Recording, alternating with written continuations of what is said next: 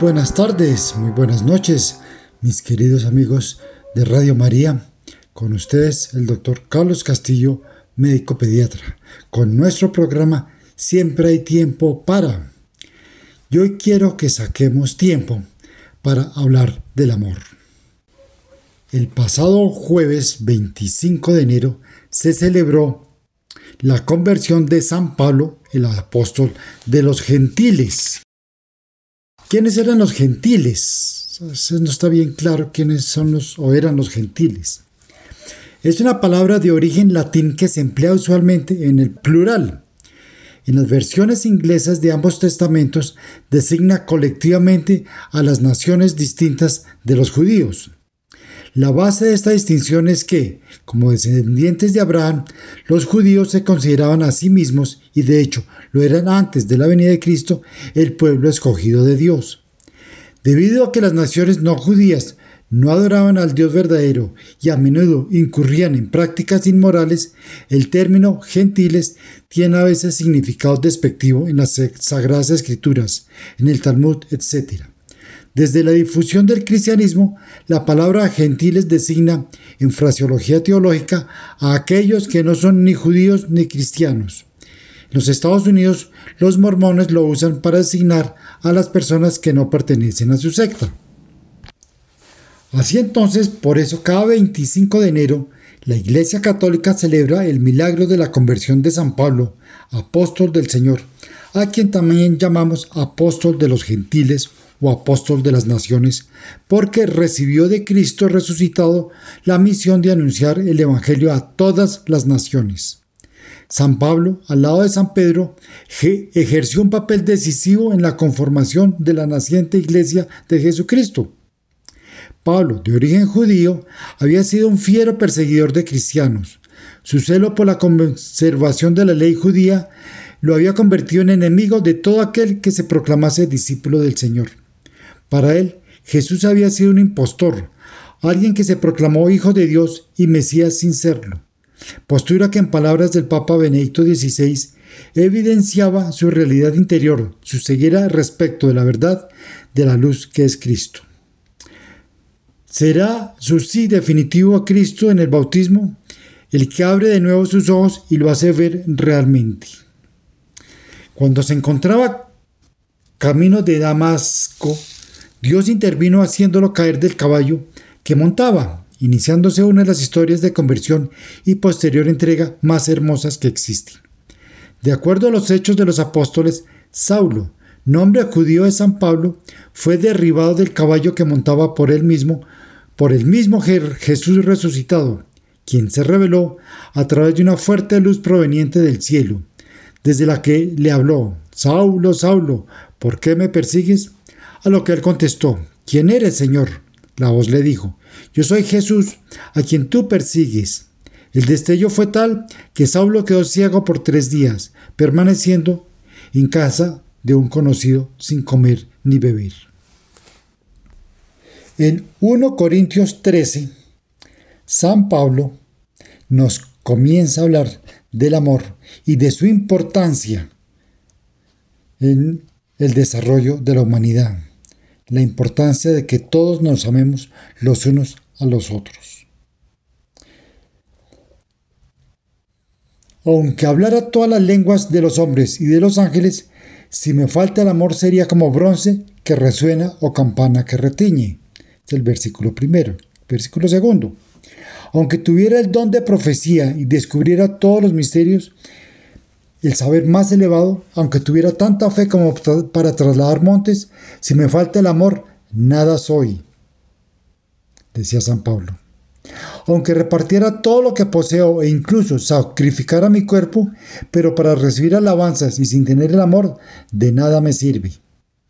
El amor es paciente y muestra comprensión. El amor no tiene celos, no aparente ni se infla.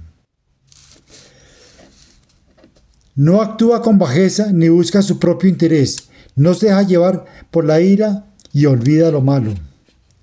No se alegra de lo injusto, sino que se goza de la verdad. El amor perdura a pesar de todo, lo cree todo, lo espera todo y lo soporta todo. El amor nunca pasará. Las profecías perderán su razón de ser. Callarán las lenguas y ya no se servirá el saber más elevado. Porque este saber queda muy imperfecto y nuestras profecías también son algo muy limitado. Y cuando llegue lo perfecto, lo que es limitado desaparecerá. Cuando era niño, hablaba como niño, pensaba y razonaba como niño, pero cuando me hice hombre, dejé de lado las cosas de niño. Así también, en el momento presente, vemos las cosas como un mal espejo y hay que adivinarlas, pero entonces las veremos cara a cara. Ahora conozco en parte, pero entonces conoceré como soy conocido. Ahora pues, son varias la fe, la esperanza y el amor, las tres, pero la mayor de estas tres es el amor. Así habló entonces San Pablo del amor. El amor aplicado a nuestra a nuestros días eh, es una parte fundamental en nuestras vidas.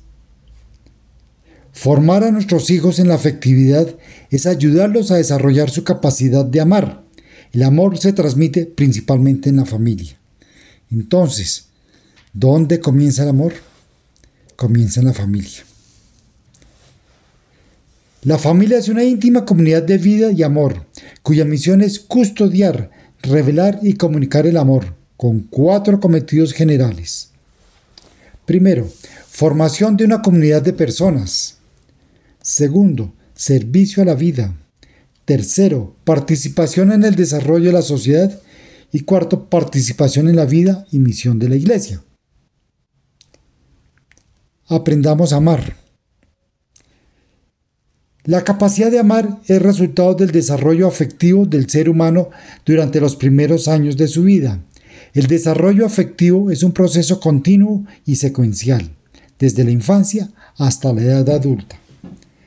La madurez afectiva es un largo proceso por el que el ser humano se prepara para la comunicación íntima y personal con sus semejantes, como un yo único e irrepetible, y que debe desencadenarse al primer contacto del niño con el adulto, perpetuándose a lo largo de su existencia. A pesar de que el hombre fue creado por Dios con una capacidad innata para amar, el crecimiento y la vivencia del amor se realiza a través de la experiencia que el hombre va adquiriendo a lo largo de toda su vida. En el contexto individual de cada persona, esta experiencia se ubica en su familia. En la familia es donde se hace posible el amor, el amor sin condiciones. Los padres que inician la familia con una promesa de amor quieren a sus hijos porque son sus hijos, no en razón de sus cualidades. La familia es un centro de intimidad y apertura. Es en el seno familiar donde cultivamos lo humano del hombre, que es enseñarlo a pensar, a profundizar, a reflexionar. Es en el ámbito de la familia donde el hombre aprende el cultivo de las virtudes, el respeto que es el guardián del amor, la honradez, la generosidad, la responsabilidad, el amor al trabajo, la gratitud, etc. La familia nos invita a ser creativos en el cultivo de la inteligencia, la voluntad y el corazón, para poder contribuir y abrirnos a la sociedad preparados e íntegros. El amor de la familia debe transmitirse a la sociedad. La familia es el primer ambiente vital que encuentra el hombre al venir a este mundo, y su experiencia es decisiva para siempre. La familia, dice Juan Pablo II, es la primera y más importante escuela de amor. La grandeza y la responsabilidad de la familia están en ser la primera comunidad de vida y amor, el primer ambiente en donde el hombre puede aprender a amar y a sentirse amado, no solo por otras personas, sino también y ante todo por Dios.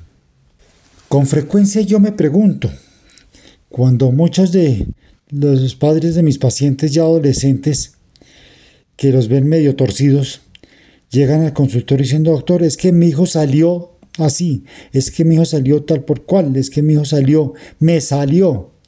Y caray, yo siempre me pongo a pensar, ¿qué tanto educación en el amor recibió ese niño en su niñez? Los niños no salen, eh, entre comillas, mal criados, sino mal educados, pues es lo mismo, pero sea, mal educados en el sentido de que no les hemos, no los hemos enseñado a crecer en el amor. Todo se relaciona con el misterio del Padre que nos ha creado por amor y para que amemos. Nos ha hecho a su imagen y semejanza. Todos somos hijos suyos, iguales en dignidad. Para revelarnos su paternidad y amor, nos hace nacer del amor, de un hombre y de una mujer, e instituye la familia. Ella es el lugar del amor y de la vida, o dicho de una mejor manera, el lugar donde el amor engendra la vida. Sí, en esa vida familiar no se engendra la vida del amor, pues no vamos a llegar a ninguna parte con nuestros hijos. El amor conyugal, modelo de amor para los hijos. Entonces, la familia es la primera y fundamental escuela de sociabilidad.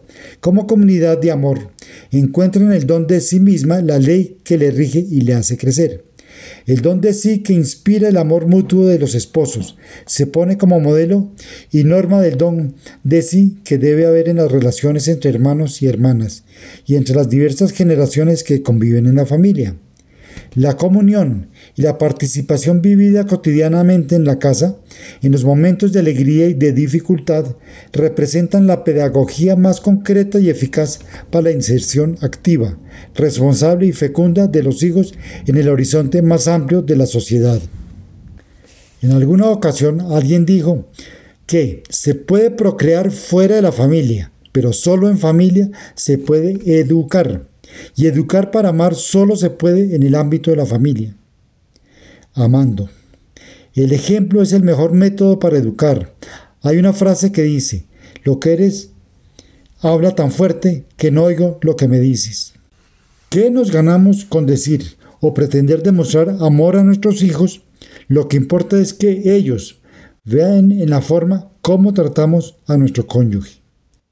Tenemos que entender claramente que no hay nada que eduque más y mejor a los hijos que el ejemplo de amor que ven en sus padres como pareja. Para realmente poder amar a nuestros hijos, tenemos primero que amar a nuestro cónyuge. El amor, factor de desarrollo de los hijos. El otro aspecto fundamental en la, de la influencia del amor dentro de la familia lo encontramos en el desarrollo de la persona, más particularmente de los hijos. Cada familia, aun si prenden sin pretenderlo, crea un ambiente de amor o de despego y egoísmo, de rigidez o de ternura, de orden o de anarquía, de trabajo o de pereza, de ostentación o de sencillez, etc., que influye en todos sus sentimientos de sus miembros, pero especialmente en los niños y en los más jóvenes. Conocer. Amar es buscar el bien integral del otro el que ama y solo el que ama conoce bien a la persona amada, porque la conoce no solo como aparece, sino como es por dentro, y más aún conoce su posible, aquello que puede y debe llegar a ser. Como dice Paul Valéry, lo que es más verdadero de un individuo, individuo, lo más de él mismo, es su posible, lo que puede llegar a ser. Partiendo del hecho de que el hombre es un ser en proceso, pensemos que es la familia donde más va a avanzar dentro de este proceso. Así podríamos valorar la trascendencia de nuestro amor a los hijos. Nuestro amor será responsable de que ellos alcancen la estatura que deben de llegar a tener en todos los aspectos de su persona. El que ama no solo conoce lo, lo que la persona amada puede llegar a ser, sino que le ayuda a ello, le ayuda a que desarrolle todas las potencialidades que tiene y que muchas veces ignora, le ayuda a que sea lo que puede llegar a ser. Confiar. La psicología afirma que el afecto estimula el aprendizaje y desarrolla la inteligencia gracias a la sensación de seguridad y confianza que otorga y que se desarrolla lentamente a través de la infancia, la niñez y la adolescencia. La persona humana, que está siempre en proceso de irse haciendo, es un ser con cierta dosis de inseguridad, el que se siente amado experimenta dentro de sí una fuerza que incrementa su seguridad. Sentir la confianza de las personas queridas es no solo de gran ayuda, sino en muchas ocasiones vital. Confiar no significa hacerse de la, vida de la vista gorda, consentir, ceder. Confiar significa creer en la persona a pesar de que los hechos estén en su contra. Confiar en alguien implica ser paciente, saber esperar. ¿Cómo podemos infundir confianza en nuestros hijos entonces? Ayudándoles a que descubran sus cualidades, limitaciones y defectos. Ayudándoles a que desarrollen cualidades, animándoles y aplaudiendo sus logros por pequeños que sean. Ayudándoles a que descubran a dónde pueden llevarles sus inclinaciones si no las dominan y sobre todo haciéndoles sentir nuestro cariño. Para esto necesitamos no solo paciencia, sino también tiempo. Lo contrario de la confianza es descargar sobre nuestros hijos nuestro coraje e impaciencia, echar en cara sus torpezas, fallas y malas acciones, sin transmitirles la seguridad que tenemos de que pueden cambiar. El decirles eres malo en lugar de lo que hiciste es una acción mala. Exigir. Exigir es un ingrediente esencial del amor. Solo quien en nombre del amor sabe ser exigente consigo mismo puede exigir por amor a los demás, porque el amor es exigente. Lo es en cada situación humana. El amor al que San Pablo dedicó un himno en la carta a los Corintios es ciertamente exigente, amor paciente, servicial, comprensivo. Amar a los hijos no significa evitarles todo sufrimiento. Amar es buscar el bien para el ser amado en última instancia y no la complacencia momentánea. Es posible que algunas veces por amor a un hijo le generemos una frustración momentánea, que en realidad lo prepara para un bien más grande. El amor necesita disciplina. Citamos a Ignaz Lepp en su libro Psicoanálisis del Amor, nos dice, el amor auténtico es el más eficaz creador y promotor de la existencia. Si tantas personas, bien o mejor dotadas, siguen siendo tan mediocres, se debe a menudo a que nunca han sido amadas con un amor tierno y exigente. Trascendencia del amor. El amor auténtico, vivido en la familia, debe alcanzar a la sociedad. La familia debe salir de sí misma y compartir esta vivencia profunda del amor entre ellos, que es un reflejo del amor de Dios Padre. Los apóstoles comprendieron que el matrimonio y la familia es una verdadera vocación que proviene de Dios, un apostolado, el apostolado de los laicos. Estos ayudan a la transformación de la tierra y a la renovación del mundo, de la creación y de toda la humanidad. A este respecto, el Papa San Juan Pablo II en la Carta a las Familias nos dice, Queridas familias, vosotras debéis ser también valientes, dispuestas siempre a ser testimonio de la esperanza que tenéis, porque ha sido depositado en vuestro corazón por el buen pastor mediante el Evangelio. Debéis estar dispuestas a seguir a Cristo hacia aquellos pasos que dan la vida y que Él mismo ha preparado con el misterio pascual de su muerte y resurrección.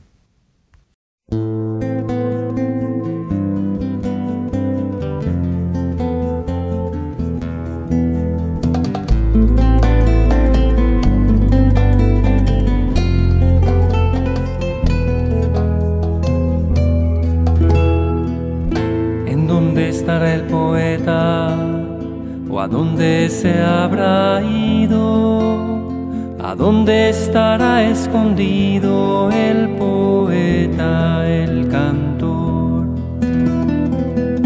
¿Dónde está el enamorado, poeta apasionado? ¿Acaso estará encerrado en la prisión interior? Rompe el muro y la carcasa que encierra ese poeta. Huye burlando la puerta, lleva en brazos su canción. El fuego de amor divino ya no puede aprisionarse, por eso logra escaparse, llevándose su canción. La canción quiere escucharse, quiere al mundo proclamarse, nadie puede aprisionarla.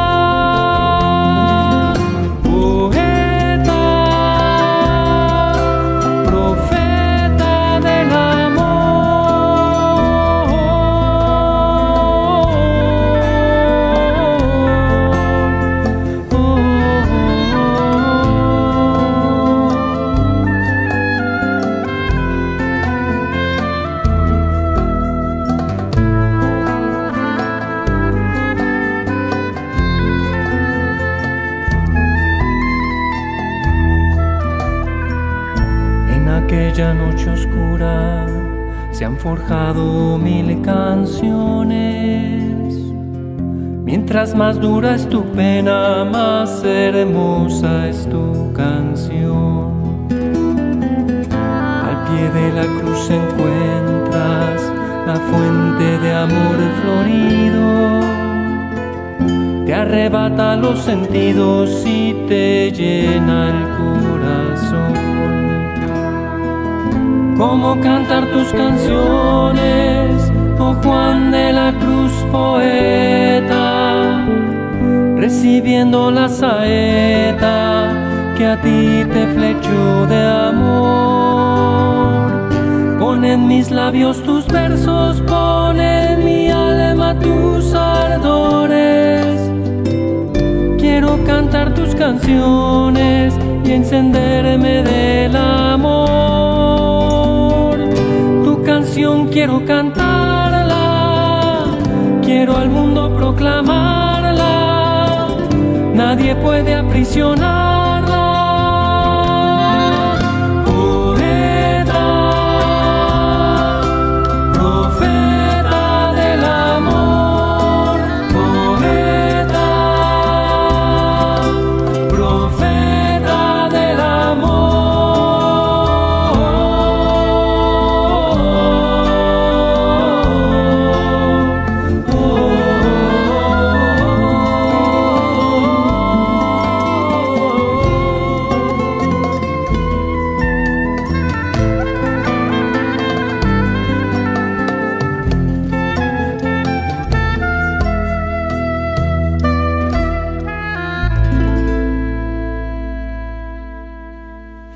El amor en la familia entonces tiene dos cometidos fundamentales. Primero, enseñar el amor, aprender a amar. Revelar, custodiar y comunicar el amor y proyectarlo a la sociedad. Y segundo, ayudar a cada uno de sus miembros, especialmente a los hijos, a que desarrollen todas sus potencialidades, que lleguen lo más cerca posible a lo que deben llegar a ser, que alcancen la vocación a la que han sido llamados por su Creador. Hasta aquí hemos visto cómo el amor es creativo, creativo de bienestar en la familia, en la sociedad, etc. Pero tomemos este ejemplo, el de una gota de agua. Una gota de agua destruye poco a poco una piedra de granito, por grande que sea, la destruye. Algo parecido ocurre en la vida familiar. Los roces y los conflictos de cada día desgastan matrimonios, provocan odios entre hermanos, destruyen familias. Además, la rutina apaga cariños y provoca cansancios que llevan a algunos a buscar fuera del hogar lo que ya no saben encontrar entre los suyos. No basta con estar alerta ante estos peligros, con curar heridas, con evitar nuevos conflictos. En cada hogar lo más importante es la terapia positiva, el compromiso constante y paciente por construir un clima bueno y alegre, lleno de cariño y amor sincero entre todos los miembros de la familia. A veces pensamos que no hay tiempo para cultivar la vida familiar, para dialogar largo y tendido sobre lo que pasa a unos o a otros. Pero incluso si fuese verdad, muchas veces no lo es, que falta tiempo para eso, siempre habrá oportunidades pequeñas y sencillas para ofrecer detalles de amor entre los esposos, entre padres e hijos, entre los hermanos. ¿Cuántas veces no hemos visto el comentario cuando el papá llega a la casa, los hijos se emocionan y todo, papá, papá, jugamos un rato o hablamos un rato? Y el papá les contesta, ahora no tengo tiempo, mijito, me hace el favor, tengo muchas cosas que hacer, ahora no podemos hablar. Y mañana, y pasado mañana, y el sábado, y el domingo. El domingo tengo que ir al partido de fútbol, no puedo hablar contigo, y no puedo levantarme temprano. El sábado tengo una reunión con mis amigos y no podemos hablar. Etcétera, etcétera, etcétera. Nunca hay tiempo para estar con los hijos o para estar con su pareja. Pensémoslo, hay que sacar tiempo para estas cosas tan importantes. Todo lo demás, como puede ser el bienestar físico, el conseguir dinero, puede esperar. Lo que no puede esperar es el amor en la familia. A veces pensamos que no hay tiempo para cultivar la vida familiar. para dialogar largo y tendido sobre lo que pasa a uno o a otros. Pero incluso si fuese verdad, muchas veces no lo es, que falta tiempo para eso, siempre habrá oportunidades pequeñas y sencillas para ofrecer detalles de amor entre los esposos, entre padres e hijos, entre los hermanos. Con un poco de buena voluntad, los detalles empiezan a ser algo concreto y real.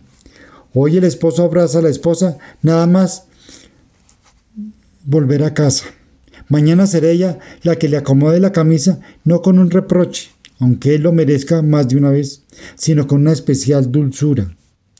Los hijos sentirán algo fresco al ver que sus padres les dan un abrazo antes de salir a la escuela o a la universidad, o al encontrar en el desayuno justo aquel capricho sano para que no engorden que tanto les gusta. Al mismo tiempo, los hijos pensarán cómo hacer más felices y más serenos a sus padres, a veces con llamarles, si hacen una excursión con la escuela, para decirles que todo va bien y que el lugar que visitan es muy hermoso. Si han pasado los años y los hijos ya son adultos, los padres agradecen infinitamente cualquier saludo por teléfono o de otra manera concreta de los hijos. Entre los hermanos, uno sabrá ceder al otro el primer lugar en el uso de la computadora, o le invitará a jugar un rato precisamente a aquello que tanto le, le descansa. Surge en algunos la objeción válida y seria de que tales gestos solo nacen si existe el amor en la familia. Sin amor, podrían convertirse en ritos más o menos vacíos de contenido, o peor, en gestos hipócritas que esconden intereses egoístas, el beso a papá es solo una preparación para pedirle nuevamente un poco de dinero. Es cierto que un detalle insignificante tiene valor solo si nace del cariño, pero también es verdad que el simple hecho de pensar en cómo alegrar a los de la casa, en qué puedo hacer para que el otro supere un problema o sienta más ánimos, me lleva a salir de mí mismo y me introduce sencillamente en el mundo del amor. En algunos casos incluso uno empieza a buscar qué detalles ofrecer a los suyos, sin mucho cariño, como una especie de esfuerzo por cumplir y ser mejor. Entonces, el gesto que quizá fue realizado un poco mecánicamente me orienta al amor y así prepara el camino para que el próximo detalle sea menos mecánico, más auténtico. Poco a poco el amor lo orienta a todo y la propia psicología empieza a ser heterocéntrica. Jesucristo enseñaba que hay más alegría en dar que en recibir. Hechos 20:35. Dar detalles de amor en familia alegra, ciertamente, al que los recibe, pero también produce una profunda dicha interior en quien descubre lo fácil que es dar un poco de uno mismo para ayudar a quienes viven bajo un mismo techo y forman parte de una misma familia, en la sangre y en la misma fe católica. Todo esto ha sido tomado de catholic.net. Ahora yo me pregunto, ¿cómo manifestar el amor? O entre comillas, ¿cómo usar el amor en el trabajo, en la oficina, en el, en el transporte público, por la calle, etcétera? Hay muchas formas de amar a los demás. Eh, darle el puesto a la persona en el bus, a la persona que, que es eh, incapacitada, ¿cierto? O una persona mayor. Eso es un gesto de amor. Y no solamente decirle, venga y se sienta. No, señora, señor, tenga la bondad y se sienta. Yo me voy de pie, no se preocupe. Mi Dios lo bendiga. Eso es un gesto de amor. No, no hacer eh, gestos de esos como obligación, sino que sienta la persona que, lo uno, que uno lo está haciendo con amor. En la oficina, si uno es el jefe y hay un empleado que llegó tarde, en vez de insultarlo y, de, hacerlo sentir mal porque llegó tarde, debe uno ir hasta su escritorio, por ejemplo, y decirle, óyeme, ¿qué te pasó? ¿Por qué, se te, ¿Por qué te demoraste? ¿Tuviste algún problema? ¿En qué te puedo ayudar? Y nos estabas haciendo mucha falta. Eso es un gesto de amor hacia, hacia un súbdito. No el regañarlo porque llegó tarde. Es que usted llega tarde siempre. Pues si, si es que siempre llega tarde, pues pregúntale, ver en qué se le puede ayudar. Eso también es un gesto de amor. En el consultorio del médico también pasa, ¿cierto? Que uno está demorado con una consulta y el siguiente paciente entra casi que rabiendo. Doctor, tenía cita a las 3 y ya son las 3 y 10 de la tarde y hasta ahora me atiende. No, ¿qué le cuesta a esa persona? Simplemente, doctor, buenas tardes, ¿cómo le va? Veo que estaba con un paciente complicado, no se preocupe, yo lo espero. ¿Cierto? O el médico decirle, pedirle excusas, mire, qué pena que me demoré un poco en la consulta anterior, pues que era un tema complicado y no podía parar antes. Excúseme por favor, espero que la próxima vez no pase esto. Eso es otro gesto de amor. El caso de los mendigos en la calle que le piden a uno una monedita. Hoy en día una monedita no alcanza para nada. Para lo único que alcanza la monedita es para quitarse uno, supuestamente, el, el, sentimiento de culpa. No, decirle no. Yo les he dicho, mire, qué pena, pues que una monedita no le alcanza para nada, señor. Espéreme, voy y le compro una empanada, ya se la traigo. Va uno, si es una empanada lo que le queda más cerca, ¿cierto? va uno y le compra su empanada y se la lleva. Porque además las moneditas también sirven para que compren otras cosas indebidas, ¿no? Y entonces, eso también le está ayudando a apartarse de los vicios. Si no, si está con hambre, pues se le compra algo de comer. Una vez iba yo en mi carro con la ventana izquierda un poquito abajo y en un semáforo se me acercó un señor ya mayor, me estiró la mano y me dijo, pero bravo, déme algo. Yo me quedé mirándole la cara y le pregunté, y perdón señor, ¿y usted qué me va a dar? Entonces me respondió, yo no tengo nada que darle, usted que me tiene que dar algo a mí. Y le dije, perdóneme señor, ¿no tiene ni siquiera una sonrisa para regalarme? El señor se quedó callado y realmente medio se sonrió. Le dije, ve, ve que si tiene algo que dar de usted. No todo en la, en la vida es plata, amigo puede regalar sonrisas. Y entonces pues saqué un billete, se lo di. Y entonces le dije, bueno, ¿y ahora usted qué me va a dar? Me dice, ¿cómo así?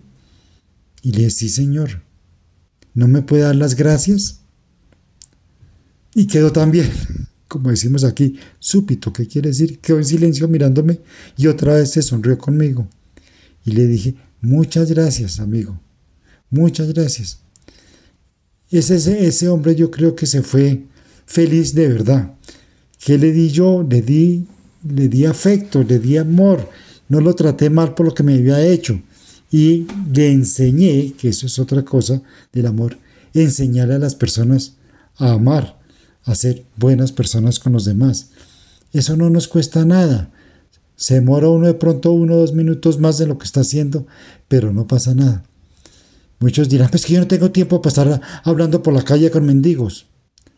Caray, de pronto esos mendigos andan por la calle porque precisamente nadie se ha tomado el tiempo en parar y enseñarles algo.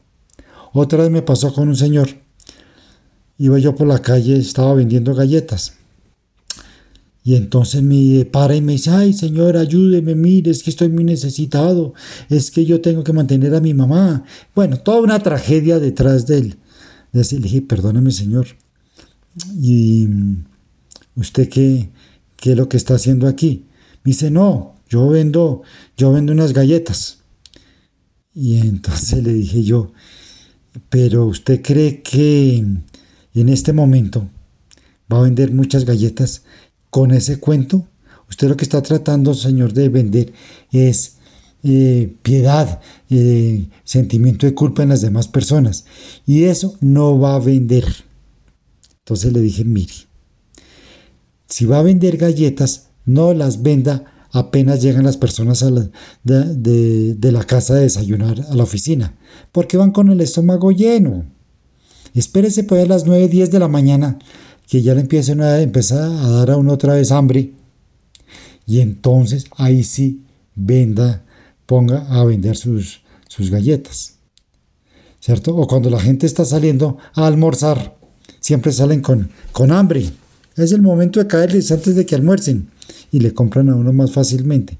Pero si uno espera a las 2 de la tarde que lleguen del, del restaurante a almorzar, nadie le va a comprar una galleta.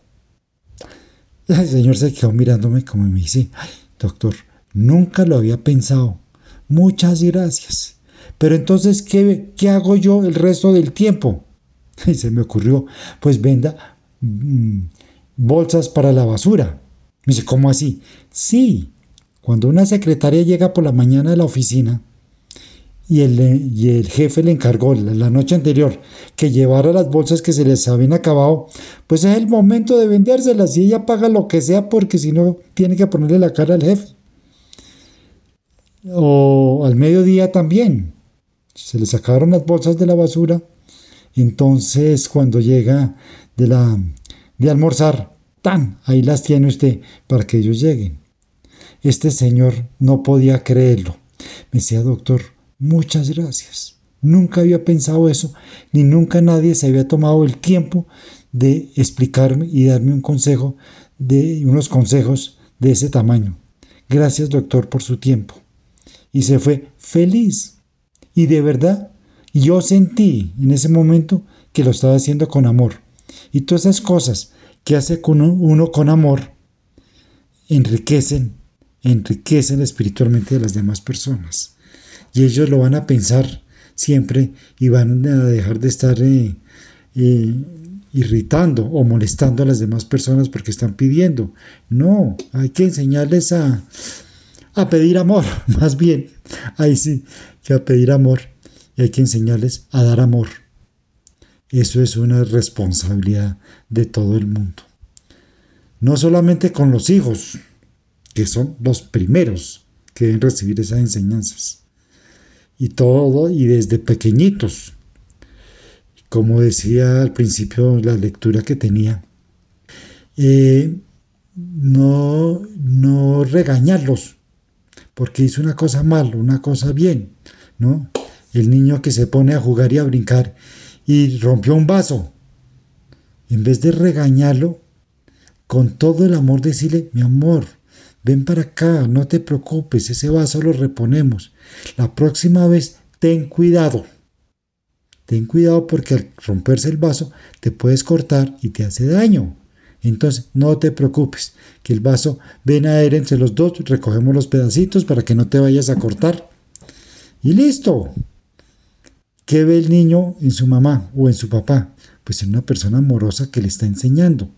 Pero si cada si el niño empieza a, tomar actitudes de no hacer nada, de que va a llegar mi papá, me va a regañar, me va a regañar mi mamá, me van a pegar. Eso sucede y no sé hoy en día qué tanto, pero yo me acuerdo en mi época muchas veces muchos amigos míos y hasta uno mismo le tenían miedo de ir a hacer algo porque el papá iba y le pegaba o la mamá lo regañaba. No, hay que hacerlo sentir que su papá y su mamá los aman y si los están eh, y lo están recriminando por algo que, que hizo mal, que él no sabía que eso podía suceder, pues van a sentir que esa recriminación o esa llamada de atención de su papá o de su mamá es un acto de amor para que él mejore y el día de mañana no vaya a tener problemas en la sociedad más adelante. Pero si uno solo hace, no hace nada más que regañarlos y nunca es amoroso con ellos, por eso pasa lo que dicen, es que mi hijo me salió, pero caray, yo ah, muchas personas han dicho, ¿por qué es que usted de niño? No, doctor, yo lo eduqué muy bien. Yo le enseñé a cómo hacer las cosas, a dónde poner las cosas, a no ir a votar, a no todas estas cosas. Hmm. Como fue preguntarle y si le enseñó a recibir y a dar amor, esa, no me he atrevido a hacer esa pregunta. Pero detrás de eso hay mucho de eso, falta de amor en la educación de los hijos. Luego, por favor, no siempre hay tiempo para dar amor y yo diría, y siempre hay tiempo para enseñar a amar a los hijos y a todas nuestras personas allegadas, sean amigos, sean extraños, pero a quien sea, enseñémosles a amar. Muy bien, pues hasta aquí lo que quería decirles. Espero que lo mediten, y lo pongan en práctica lo, donde nos hemos equivocado y corregirlo. De pronto nuestro hijo que ya tenga más de 18 años, y quién sabe cómo se está portando y todo, ¿qué pasaría si uno se les acerca y les, les dice, mi amor, qué pena con esto que yo hacía contigo, eso fue un error. Propongámonos hacer las cosas como debe ser. ¿Cierto? Enseñémosles a amar, no importa la edad que tengan los hijos, desde que nacen hasta que se muera uno, si es que se muere primero, que es lo, lo normal, lo frecuente, tenemos que estarle enseñando a los hijos del amor. Bueno, y por últimas, no nos olvidemos de manifestarle a Dios que lo amamos. Todos los días cuando nos levantemos por la mañana, debemos decirle, Señor, yo confío en ti. Señor, yo te quiero. Señor, yo te adoro. Diosito nos ama infinitamente y es infinitamente misericordioso con nosotros. Luego nosotros tenemos también que manifestarle nuestro amor a Él. Que gracias a Él es que lo tenemos todo, ¿cierto? Gracias a su amor es que somos quienes somos. Luego, contémosle que nosotros lo queremos mucho, lo adoramos, lo queremos, etcétera, etcétera. Mis queridos oyentes, espero de verdad que estas reflexiones les hayan servido para algo. Ah, yo podría decir que yo los amo a todos ustedes por escucharme, claro que sí, cómo no. Y dentro de 15 días, dentro de dos semanas, nos volvemos a escuchar. Dios me los bendiga.